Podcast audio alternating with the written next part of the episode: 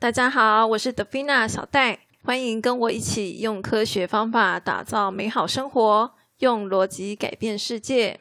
从这一集开始呢，是我们的第二季第一集。我原本呢想说要趁这个时候啊换个麦克风，其实我不晓得是不是因为最近开始做 podcast 的人很多，好多店家都没有现货了，所以呢我就只好继续用旧的麦克风。那收音不是这么理想，只好请大家再忍耐一段时间喽。那么从这一集开始呢，我在内容的规划上面是有一些调整的，尤其是 YouTube 的部分啊，会跟之前的差异很大。Podcast 可能大家就不见得会有感觉。我简单说明一下这个内容的差异会是在哪里哦。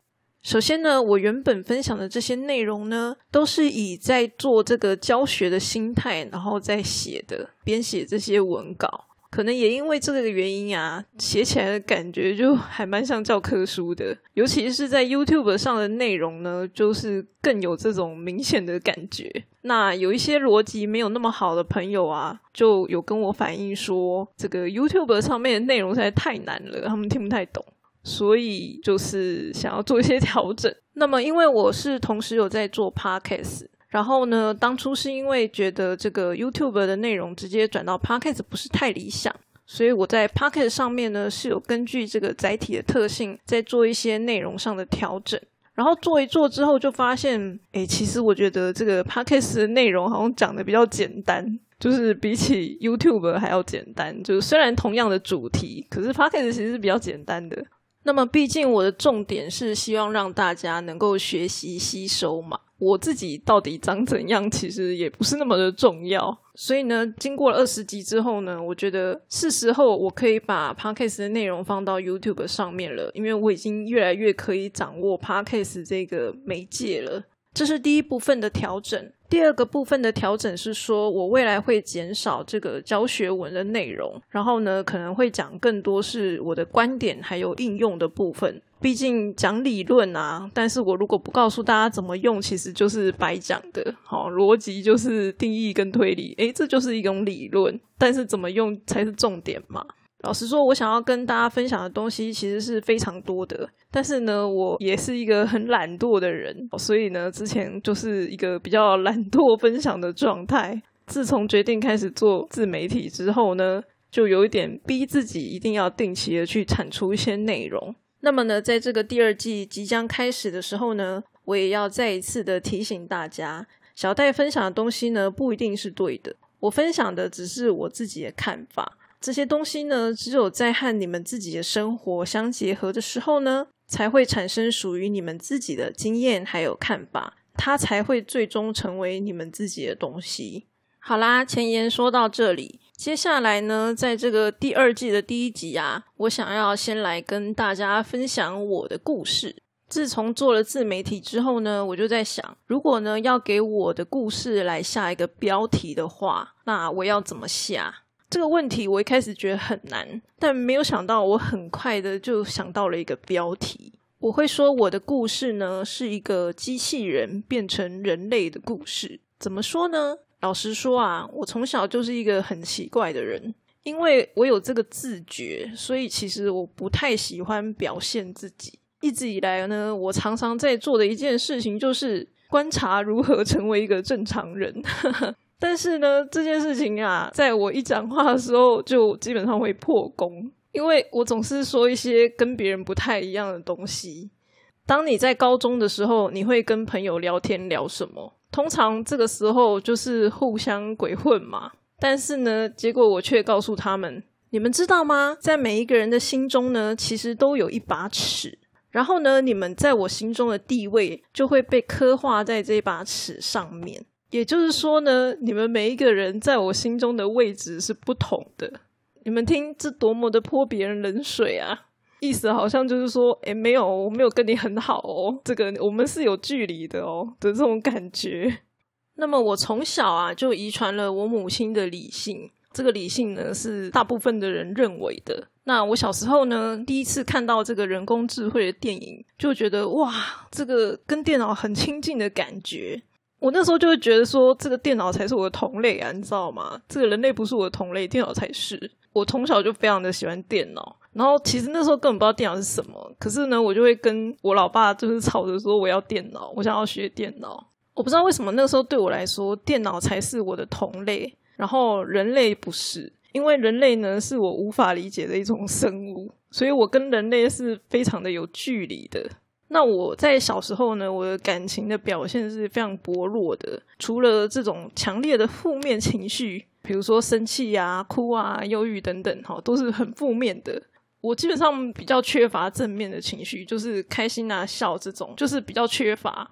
而且呢，我对于人类的识别是很有障碍的。比如说，有些人换了什么发型啊，哎，发型可能太夸张了，就是可能别了一个什么新的东西啊之类的，我都不会发现。好，我观察力非常差。然后呢，我的味觉啊、听力啊各方面，哈，所谓的五感啊，我都是非常的迟钝的。就连痛觉这件事情，我可能也相对迟钝。就常常很多女生啊，可能不小心怎么样，K 到按到干嘛的，就哇哇叫。但我基本上就没有，都不会。反正啊，只要跟这个感觉或者是感性相关的东西呢，基本上我都是非常差的。那我长大之后呢，我其实就觉得说，诶，因为我这个小时候的负面情绪是比较强的，没有什么正面情绪。然后呢，我的感觉各方面也都很迟钝，然后没有什么，完全没有同理心，感性这部分就是完全非常差。那所以我就会觉得说，像这样子一个基因啊，我如果生的环境不是太好，就是家庭状况可能不是那么理想的时候，变成坏人好像应该也是蛮正常的。毕竟我天生对人类就是完全没有任何的同理。那我记得那个时候国小的时候很红的就是《铁达尼号》。然后我当时看完的时候呢，其实我是没有任何感觉的，也就是我可以非常的无情的看完《铁达尼号》这部电影。我那个时候就是这么的冷血，而且呢，甚至我还有一点点追求冷血这件事情。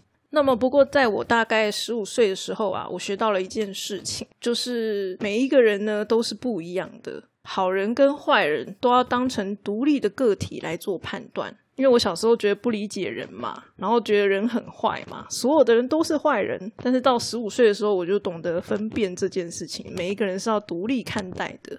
这也许就是我第一次开始真正的跟外面的世界形成了一种连结，在我的心里面开了一扇窗，让这些我认为比较友好的人，他们可以跟我访问。于是呢，我从原本我只有这个负面的情绪，变成了是一种爱恨分明的状态，就是爱恨非常的强烈。那也因为这个原因呢，所以我总是可以跟天蝎座的人当好朋友，因为就会觉得我们还蛮相似的。但其实我是射手座，我不是天蝎座。那么当我越来越大的时候啊，因为呢，我一心就是想要跟电脑做好朋友，所以呢，我就跑去念了资讯相关的科系。那因为在学校念书呢，我觉得我还蛮喜欢学习的，所以呢，后来又跑去读这个数位学习系。那数位学习系呢，它原则上是一个跟教育相关的领域，所以我在学习的过程其实要学很多跟教育有关的东西。那么在大学三年呢，我发现了一件很重要的事情，就是呢，科技始终来自于人性。如果你不懂人，你就没有办法做出很好的软体。那这样当然不行啊！对我来说，我一定要努力把我的好朋友电脑这个变得很厉害啊！所以为了我的好朋友，我要努力学习这个到底人是怎么样的一个生物。好，所以呢，我就觉得嗯不行，我要我要加油，我要开始培养自己的人文素养，因为这个东西呢，很明显就是我最缺乏的。所以呢，我就继续在学校里蹲，然后就这样蹲了十年过去了。那么在教育这个领域啊，它其中一个想要试图去解决的问题，就是说想要了解人们到底为什么没有办法学习，因为学习很重要嘛。但是有一些人他们是无法学习的，那我们就是要去找原因嘛，找出为什么这些人无法学习的原因。首先呢，对于人类来说，人类的天性其实应该是要喜欢学习的，因为人类就是一个充满好奇心的生物。所以呢，在这个理论上啊，是没有任何一个小孩是不喜欢学习的。可是呢，他们却学不好。所以呢，因为我能够去了解这些原因，渐渐的呢，我就产生了同理心。这个同理呢是由理性而产生的。好，因为我能够了解这些原因，所以我才能够产生同理。也许是因为我天生的感觉是比较迟钝的，所以呢，我的理性啊就还蛮强的。但是呢，当我很重视这个理性逻辑推论的时候呢，却也因为这个原因产生了这个同理的这个感情。也就是说，我很像是从一个极端，然后走到另外一个面向去。好，你拿一张 A 四纸，画画画画到边缘了，哎呀，然后你就翻到背面去继续画啊，一面是理性，一面是感性，有点这种感觉。那当然，在这个过程中，除了我在教育里面学到的东西之外，批判性思考也是非常重要的角色。我必须要进行自我批判，才能够重新塑造一个理想的自我出来。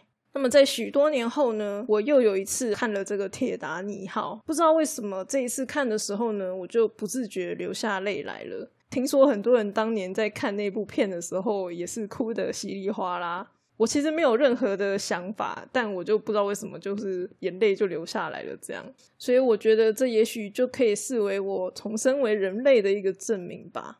那么回顾我自己的这个故事与经验，我就在想啊，理性跟感性真的是冲突的吗？如果是的话，其实无法解释在我身上发生的这些事情，因为我从头到尾追求的就不是感性，我追求的一直都是电脑还有这个理性的逻辑这件事情。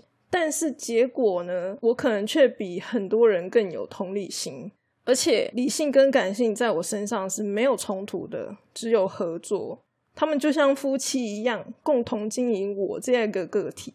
很多人都说婚姻是爱情的坟墓嘛，也许有些人会因为这个原因就选择不婚。可是啊，我们可以选择不婚，却没有办法阻止理性跟感性这两种力量在我们的脑袋里面打转。所以你说人类到底为什么要结婚，或者是为什么要经历这么多的苦难？这个神明给我们的试炼到底是什么呢？我想，也许就是要我们的理性跟感性能够好好的和平共处，经营我们这个个体吧。下一集我就要来跟大家分享，我是如何让我的理性跟感性进行合作的。那也许我分享的呢，并不是唯一的方式。但是呢，我相信这肯定是一个值得参考的做法。最后呢，欢迎大家把你今天的感想或者是其他的问题都可以留言给我，包括在 Apple Podcast 上面、YouTube 或是 Facebook 或是喜马拉雅的 App 都可以。那如果你想要留言却又不知道说什么，也可以填写这个表单来给我。今天就先跟大家聊到这边，我们下次再见喽。